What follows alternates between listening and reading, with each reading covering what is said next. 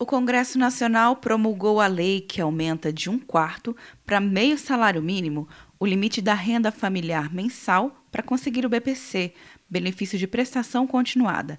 O recurso no valor de um salário mínimo é pago a idosos e deficientes de baixa renda.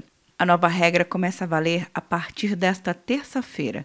A medida se tornou lei após o Congresso Nacional derrubar o veto do presidente Bolsonaro à ampliação do benefício. O Ministério da Economia entrou com uma ação no Tribunal de Contas da União pedindo a suspensão da medida, alegando que o parlamento não indicou a fonte da receita para a nova despesa, o que, segundo a pasta, poderia comprometer o equilíbrio das contas públicas. Na ocasião da votação, o deputado Diego Andrade, de Minas Gerais, criticou a derrubada do veto. Não é momento de abrir despesa de 20 bi, enquanto está o mundo todo preocupado com a questão do coronavírus, possibilidade de fechamento de empresas, bolsas despencando. O que nós temos que discutir aqui é como nós vamos fazer para o nosso país seguir. Já a deputada Mara Gabrilli comemorou. É a gente mostrar que acredita na pessoa com deficiência isso, e eu sou uma prova disso. Eu tive oportunidade. Vamos acreditar na pessoa com deficiência.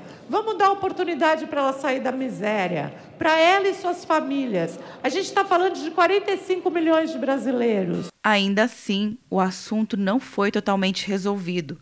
A AGU, Advocacia Geral da União, entrou com uma ação no Supremo Tribunal Federal pedindo a inconstitucionalidade do projeto.